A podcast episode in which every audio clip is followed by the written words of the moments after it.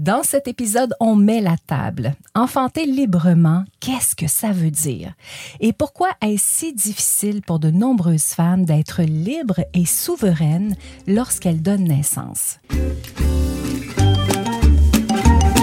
Bienvenue dans le podcast de Annie Bérère. Passionnée de grossesse et d'accouchement, Annie est accompagnante à la naissance depuis plusieurs décennies. Elle est également ostéopathe spécialisée en périnatalité et formatrice à l'international. À ce jour, elle a aidé des milliers de femmes, de couples et de familles à se préparer pour vivre une expérience de naissance la plus alignée possible à leurs désirs. Voici Tadoula Ostéo, Annie Bérère.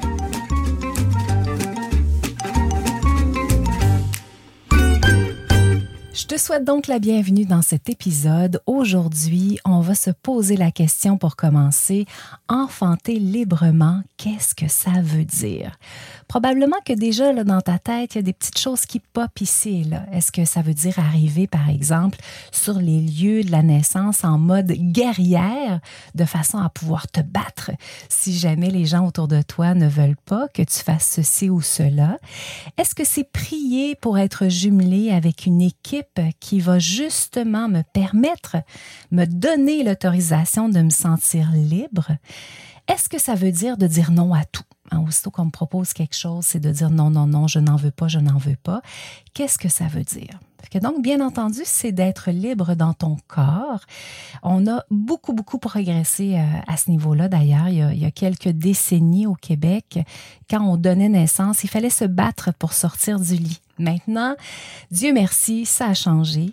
Euh, on peut facilement sortir du lit, prendre les positions que l'on veut prendre, du moins jusqu'à dilatation complète je, je, te cacherai pas que parfois, rendu à dilatation complète dans certains milieux, c'est un peu plus compliqué. Il y a plus de résistance de la part des gens qui sont autour de nous, mais habituellement, pendant la dilatation, ce n'est pas trop un souci, à la condition d'être bien préparé et de savoir c'est quoi les options, parce que tu n'auras pas nécessairement quelqu'un près de toi qui te donnera les possibilités.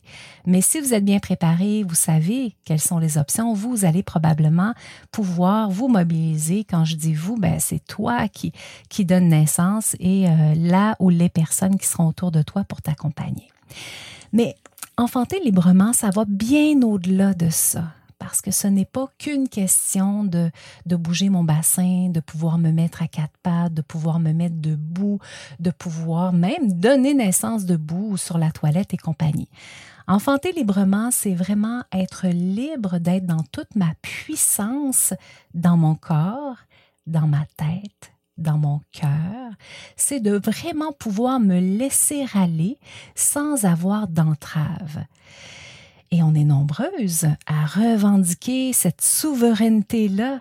Et le chemin est souvent difficile à trouver, vraiment difficile pour certaines. Pourquoi?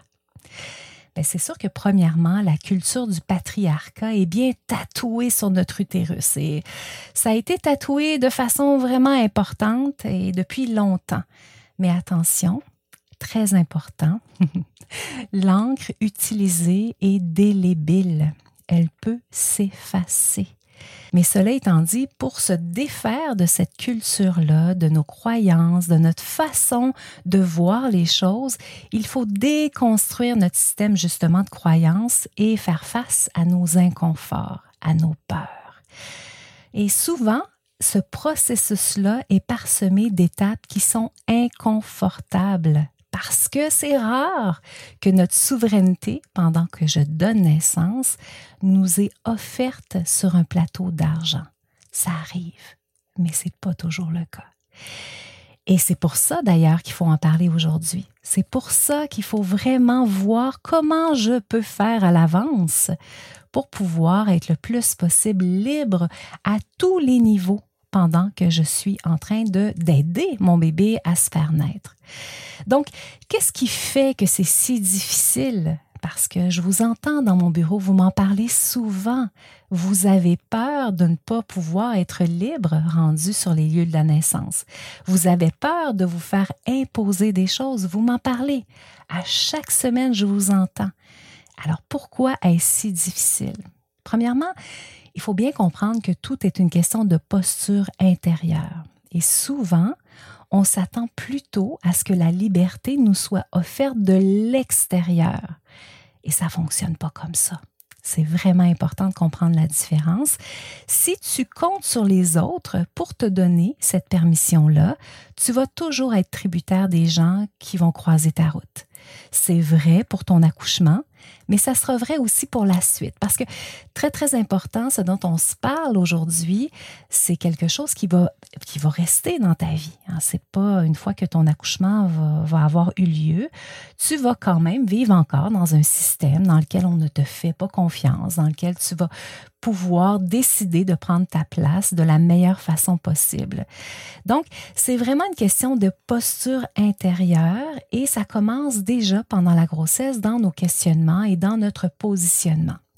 Combien de fois je vous entends dans mon bureau me dire Ah, ben là, voici ce que mon médecin m'a proposé, ben j'ai pas vraiment le choix, donc euh, ça va être ça. On a toujours le choix. On a toujours le choix. Vraiment. L'autre chose que j'entends souvent, c'est oui, mais là, moi, j'aimerais, par exemple, donner euh, naissance dans une position quatre pattes, euh, dans une position debout, euh, ou j'aimerais pouvoir donner naissance dans la position qui, qui sera là de façon instinctive dans le moment présent, au moment où ça sera le temps. Est-ce qu'ils vont m'autoriser à le faire? Vois-tu, là, je suis vraiment dans une posture où je compte sur l'extérieur pour me donner vraiment le, le droit d'exister librement dans mon accouchement, le droit de décider ce qui est le mieux pour moi, ce qui est le mieux pour mon bébé. Et là, c'est embêtant. C'est vraiment embêtant parce que donner naissance, c'est une expérience où on a le désir d'être le plus libre possible à tous les niveaux. Et c'est ça qui va faciliter ton accouchement. Si tu es constamment dans des freins, dans des freins parce que tu as peur de ce que les gens vont dire, des freins parce que tu as peur d'être réprimandé si tu fais quelque chose, ça va être extrêmement difficile pour toi de rester bien connecté à ton instinct et c'est cet instinct-là qui va te permettre aussi d'accompagner ton bébé, de pouvoir donner naissance le plus rapidement possible. Rapidement et le plus facilement possible aussi. Et ce qui est important de bien se rappeler, c'est que ce positionnement-là n'est pas contre l'autre. On n'arrive pas à un accouchement en se disant tiens, euh, je vais choisir instinctivement de me mettre à quatre pattes parce que euh, je veux faire suer l'équipe en place. C'est pas comme ça que ça fonctionne. Cette posture-là n'a rien à voir avec les gens qui sont autour de moi. C'est une posture pour moi et c'est une posture pour mon bébé. C'est un état intérieur qui me permet de devenir souveraine et de vivre l'expérience que j'ai envie de vivre. Et là, je vais te donner des exemples et je t'avertis à l'avance, ça goûte bon. Hmm. Ça goûte vraiment bon quand on se place dans cette posture-là parce que ça me permet de rester dans ma part d'autonomie, dans ma part de puissance, de souveraineté et en même temps de demander de l'aide aux besoins. Donc, ça ne veut pas dire que je suis toute seule dans mon coin et que je refuse tous les soins. Non. Ça veut dire que c'est moi, dans ma posture, qui va décider jusqu'où je veux aller dans cette posture de liberté-là et à partir de quand je vais accepter ou demander d'être aidé d'une façon ou d'une autre. Et ça, c'est vraiment important. Parce que souvent, les gens confondent. Les gens ont l'impression que quand on veut vivre un accouchement le plus physiologique possible, le plus authentique possible, que qu'on va nécessairement être une personne qui allons dire à non, à non, non, non à tout ce qui nous est proposé. Ce n'est pas ça de l'autonomie, ce n'est pas ça de l'authenticité. L'authenticité, l'autonomie, la puissance pendant un accouchement, c'est vraiment d'être souveraine et de pouvoir décider pour moi. Donc, je te raconte des anecdotes parce que là, c'est bien, c'est intéressant d'être dans la théorie, mais on va, on va rattacher ça à, à, des cas concrets pour que tu puisses réfléchir à tout ça avant ton accouchement. Et si tu m'écoutes actuellement et que les naissances de tes enfants sont passées, mais sache que ces outils-là sont bons pour toute la vie durant. Et donc, mon premier exemple va bien illustrer ça. Évite les si j'avais su en connaissant à l'avance toutes les étapes importantes jusqu'à la fin de ta grossesse. Rendez-vous dans la description pour télécharger dès maintenant ton calendrier pour une grossesse facilitée et bien organisée. Donc, il y a quelques jours seulement, je m'en vais chez le dentiste pour avoir un nettoyage de routine. L'hygiéniste que je rencontre pendant notre discussion préliminaire m'informe que je vais devoir avoir cette fois-ci une radiographie panoramique parce que j'en ai jamais fait et donc elle est absente de mon dossier. Alors, ben, je lui demande euh, quelles sont les indications de cette radiographie-là. Puis elle me dit, ben, en fait, il y a deux principales indications. C'est pour vérifier l'état de, ta mâchoire et nous assurer qu'il n'y a pas de cancer euh, au niveau de ta mâchoire. Alors, ben, je lui dis que je ne ressens pas du tout le besoin d'avoir euh, ce, test-là et que pour aujourd'hui, ce sera non.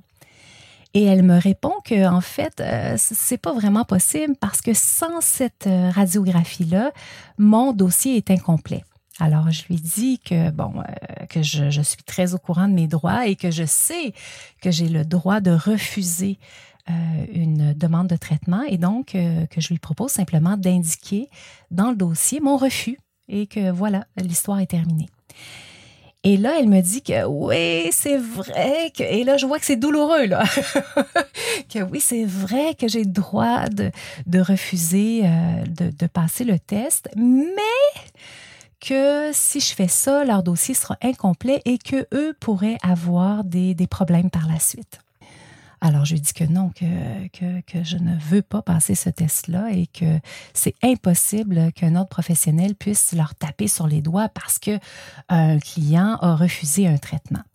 Tout ça pour dire qu'elle part, elle va chercher le, le dentiste et moi, à ce moment-là, je suis très inconfortable. Là, il faut que je te dise, peut-être que si on se connaît, peut-être que tu penses que je suis quelqu'un qui gère facilement les conflits parce que mon besoin de liberté est grand mais ça me rend quand même très inconfortable. Tu vois, au moment où je suis toute seule dans la pièce, couchée sur la table, qu'elle est partie, je suis très contente d'avoir dit non parce que je sens très bien que dans le ici maintenant, je ne veux pas passer ce test-là.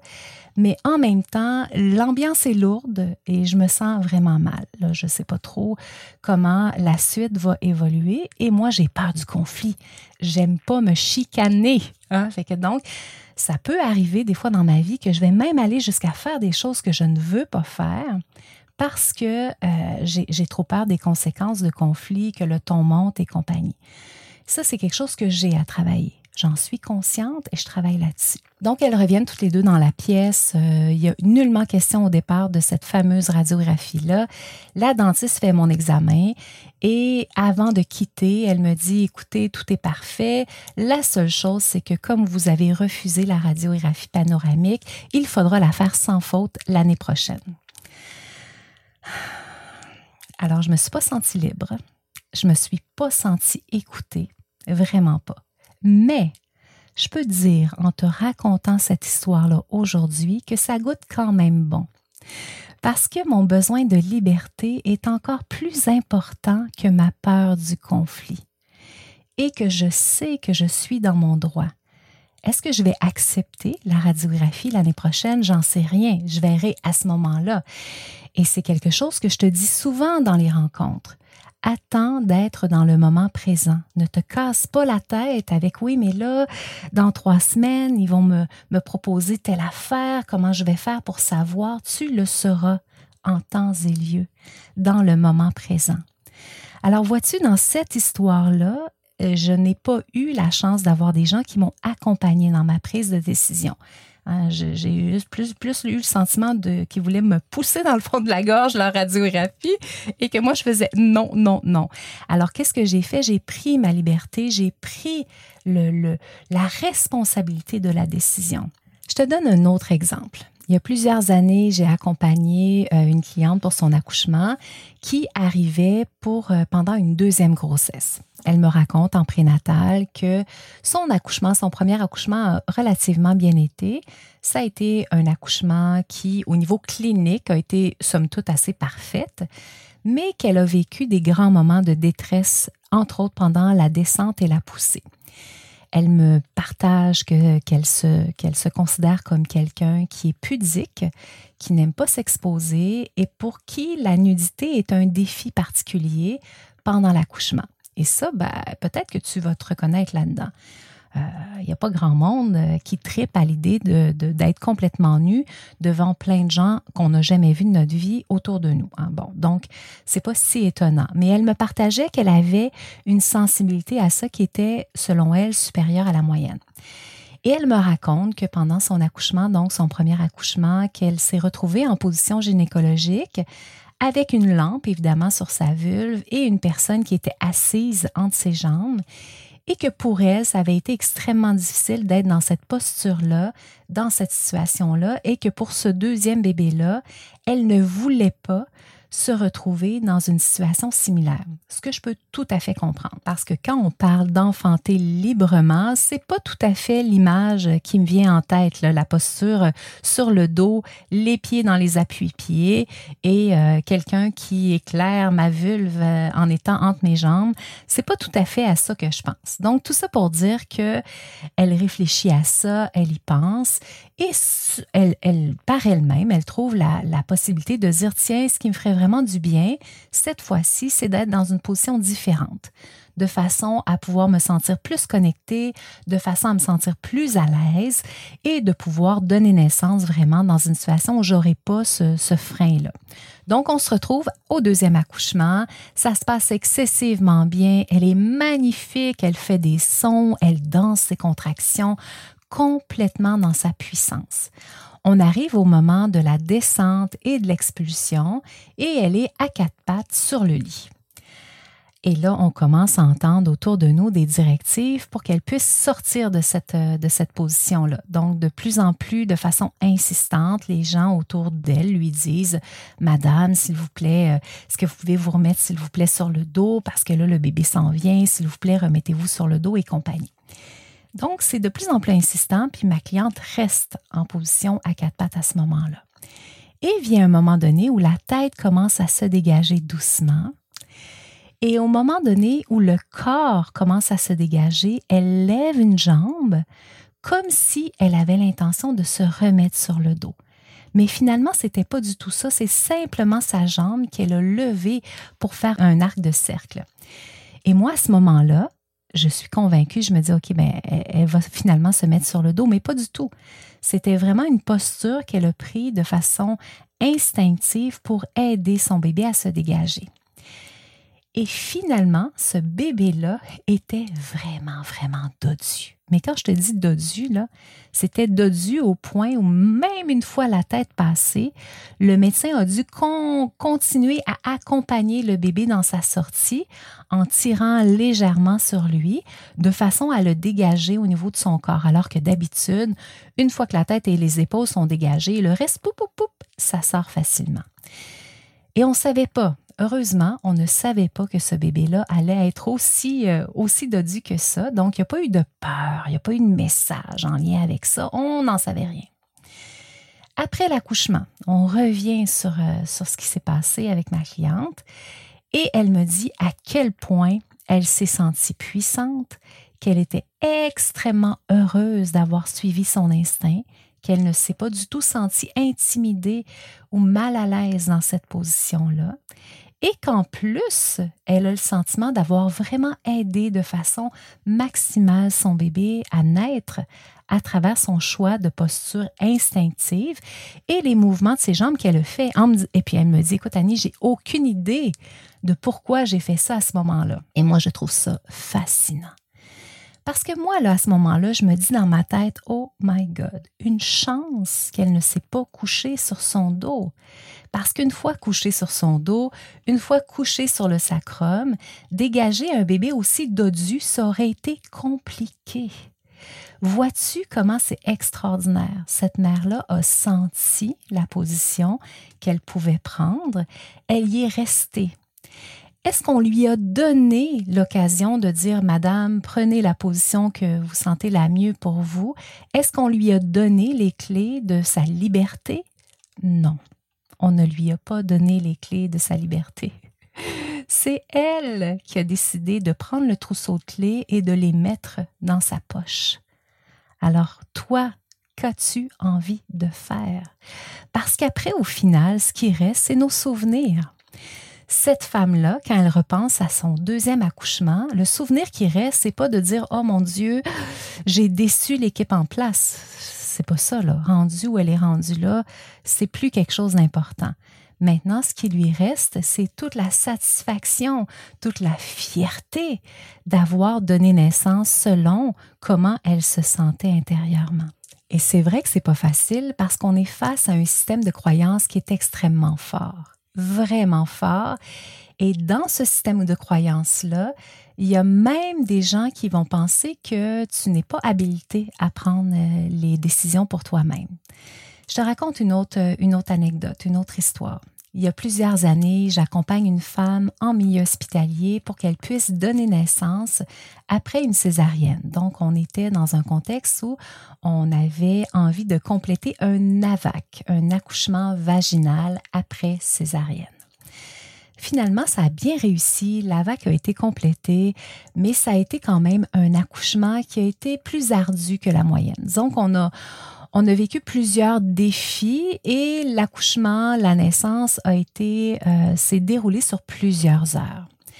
Mais tout a bien été. Euh, ma cliente était extrêmement satisfaite de l'expérience de naissance qu'elle avait vécue, même si c'est vrai que le personnel n'avait pas été toujours en accord avec les choix qu'elle avait faits. Mais moi, je suis repartie de là fatiguée, bien entendu, mais très satisfaite. Parce que quand on est accompagnante de naissance et qu'on va sur une naissance et que le couple est très satisfait, que la naissance a été satisfaisante pour eux, on est contente parce que c'est ça mon objectif. Mon objectif, c'est de t'aider à t'outiller à travers les rencontres prénatales, à travers les vidéos de paléo, la préparation virtuelle, à travers nos rencontres ensemble en personne. C'est de t'outiller de façon à ce que tu puisses te rapprocher le plus possible de l'expérience à laquelle tu aspires. Tout ça pour dire que moi, je rembarque dans mon taxi, je retourne à la maison et je suis très satisfaite.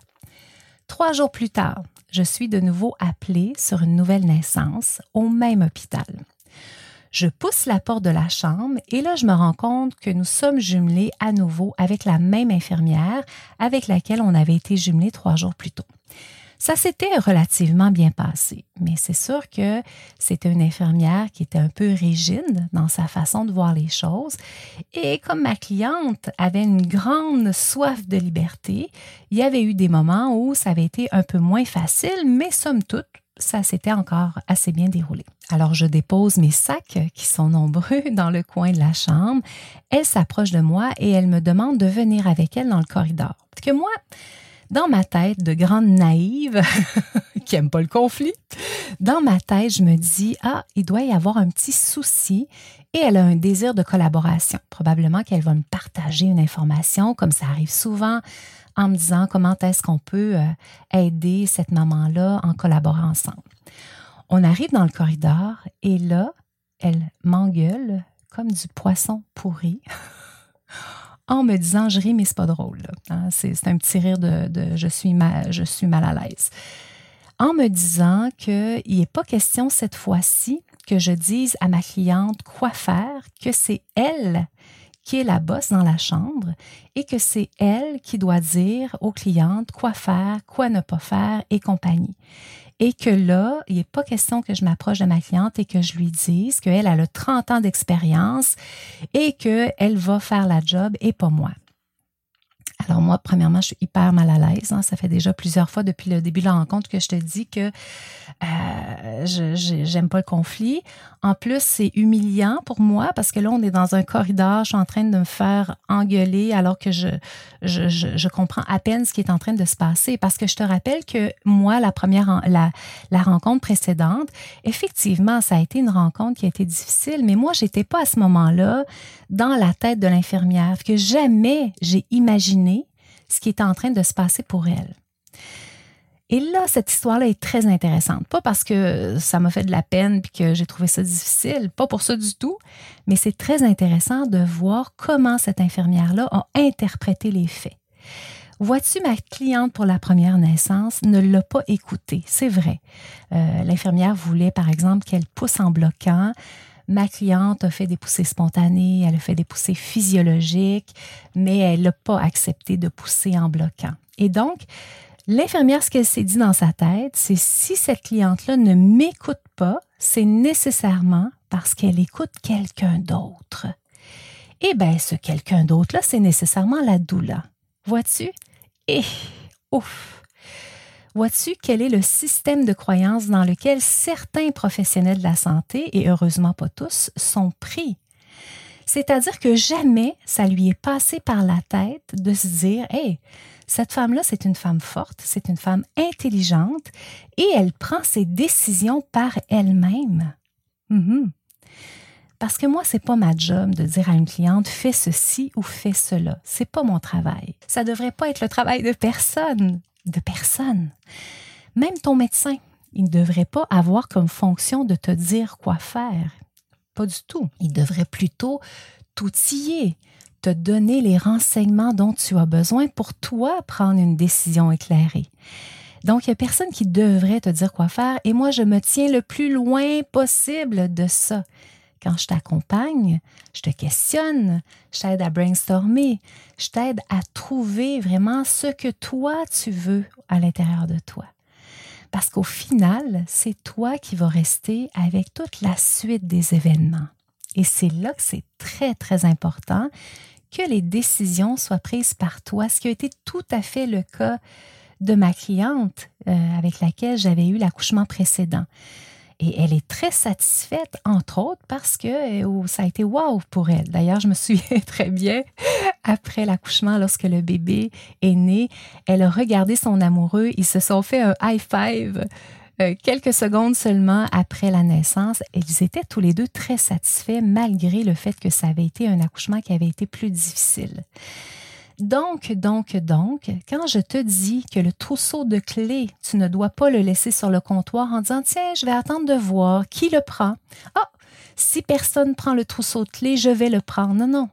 Le trousseau de clés, tu dois le mettre tout de suite dans tes poches de façon à pouvoir décider toi-même qu'est-ce que tu fais parce que c'est possible que tu sois jumelé avec quelqu'un qui va avoir la croyance que tu n'es pas en mesure de prendre tes décisions par toi-même. C'est quand même assez incroyable. Hein. Merci, euh, merci, merci au patriarcat qui, euh, qui nous suit encore euh, grandement aujourd'hui. Voici un autre exemple où la collaboration dont je viens de te parler est totalement présente.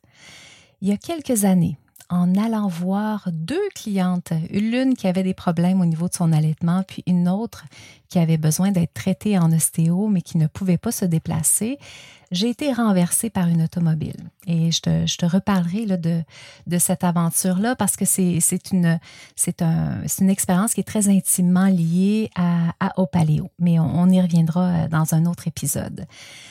Tout ça pour dire que je me retrouve euh, en plein milieu d'une intersection euh, au sol euh, avec mon vélo, parce que j'étais à vélo, avec une, fracture ouverte et de multiples fractures au niveau de mon pied. Là, tu vas me dire, mais Comment as-tu fait aussi rapidement pour voir que la, problématique était aussi grande? Ben, en regardant mon pied simplement, qui était plus du tout, qui était plus du tout dans le bon axe, j'ai rapidement vu que, que, que c'était quand même assez, assez grave. Tout ça pour dire qu'évidemment, les pompiers, les ambulanciers, tout le monde arrive, tout le monde me donne beaucoup de soutien. Euh, ça s'est très, très bien passé au niveau de l'organisation, tout ça. Et j'arrive en milieu hospitalier où je suis rapidement prise en charge. Et éventuellement, euh, deux jours plus tard, je finis par atteindre la salle d'opération. Euh, ça a été un petit deux jours un peu difficile, mais on a fini par y arriver. Je rencontre donc l'anesthésiste qui va procéder à mon anesthésie pour que je puisse être opérée. Je te, je te rassure tout de suite, là, tous mes os avaient été replacés avant et bandés. Donc, euh, pendant ce 48 heures-là, il n'y avait pas eu l'opération pour mettre les vis et compagnie, mais tout avait quand même été replacé. Le casse-tête avait été remis, euh, les morceaux de casse-tête avaient été remis en place par, euh, par une personne déjà à l'urgence. Donc, tout ça pour dire que euh, je me retrouve en salle d'opération avec un anesthésiste qui vient vers moi puis qui me dit bonjour madame, c'est moi qui va s'occuper de votre anesthésie aujourd'hui. Alors euh, voici les deux choix qui s'offrent à vous. vous pouvez soit avoir une péridurale, voici les avantages et les inconvénients, ou si vous préférez, je peux aussi vous faire une anesthésie générale, voici les avantages, voici les inconvénients. Ma posture à moi, c'est que je préférerais vous faire une péridurale pour les raisons suivantes, mais si vous préférez avoir une anesthésie générale, malgré les risques qui sont plus importants, c'est votre choix. Avez-vous besoin d'y penser? Ça, là, c'est un 5 étoiles. Là, je t'en parle, mon Dieu. Je, deviens émotive. Je deviens émotive. Tu l'entends peut-être dans ma voix, là. Euh, je deviens émotive. J'ai des frissons. Ça, là, c'est un 5 étoiles. Ça, c'est une collaboration. Moi, là, je ne suis pas médecin. Je ne peux pas deviner les options qui sont à moi. Bon, parfois en obstétrique, c'est possible, hein, en bien se préparant, mais parfois ce n'est pas possible. J'ai besoin que mon intervenant principal collabore avec moi. J'ai besoin qu'il ou elle soit mon partenaire. J'ai besoin qu'il me donne l'information pour après prendre cette information-là, la mélanger avec mes croyances, avec mes valeurs, avec ma situation personnelle. Le médecin, là, il ne me connaît pas. Il ne sait pas quelle sorte de grossesse, par exemple, j'ai passé. Peut-être qu'il ne sait même pas comment se sont passés mes derniers accouchements. Il y a plein d'informations que moi j'ai qui sont très importantes, que je dois aussi mettre dans, le mélange des informations pour prendre ma décision. Alors, vois-tu, ça, c'est un exemple et c'est exactement ce à quoi je m'attends lorsque je collabore avec un soignant, avec quelqu'un qui va m'aider dans ma prise de décision. Et pendant un accouchement, à moins qu'on soit dans une situation qui est très grave, ce qui est très, très rare en passant, c'est exactement ce à quoi je m'attends. Je m'attends à ce qu'un médecin, qu'une infirmière me fournisse une information la plus objective possible pour que je puisse, moi, faire mon processus et me demander finalement, qu'est-ce qui est le mieux pour moi? De quel côté va mon choix? Parce que choisir, c'est renoncer. Quand mon médecin me dit, voici la, solution parfaite pour toi, voici ce qu'on va faire, est-ce que tu penses que ton médecin a une boule magique et qu'il sait exactement que cette situation-là, cette proposition-là est parfaite pour toi, qu'elle est dépourvue de tout risque et qu'elle va nécessairement mener à l'accouchement le plus simplifié possible? Bien entendu que non à moins que tu sois dans une situation où il y a de la pathologie, hein, si on est dans une situation où l'accouchement se déroule relativement bien ou si on est dans une petite zone grise, ton médecin va te proposer la solution qui croit être le mieux, mais ton médecin, là, il n'a pas de boule de cristal et personne n'en a. Donc, choisir, c'est renoncer. Ça veut dire que si je choisis ce chemin-là, je renonce à quelque chose. Et si je fais comme hum, non, moi je vais plutôt choisir l'option B, ben je, je renonce à autre chose. Donc, c'est vraiment important de, de, se sentir le plus possible dans une autonomie et de prendre la responsabilité de ton chemin. Puis c'est souvent ça qui nous bloque, à vous.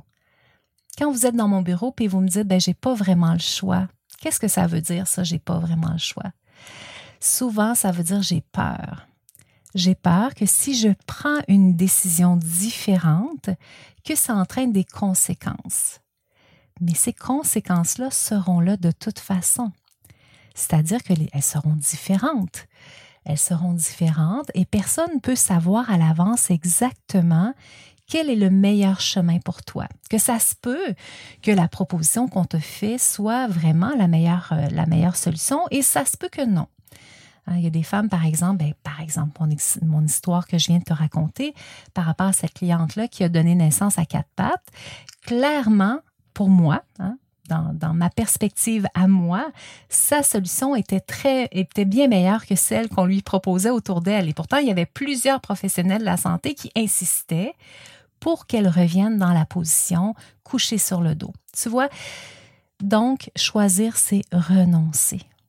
Alors, de quoi as-tu peur? Dis-moi. Pense-y qu'est-ce qui te limite dans cette capacité-là d'aller chercher ta pleine autonomie, ta pleine puissance? Est-ce que tu as peur que ta famille parle dans ton dos? disent Oh mon Dieu, je ne peux pas croire qu'elle a pris cette décision-là. Est-ce que tu as peur d'être jugé? Ce que je comprendrais tout à fait.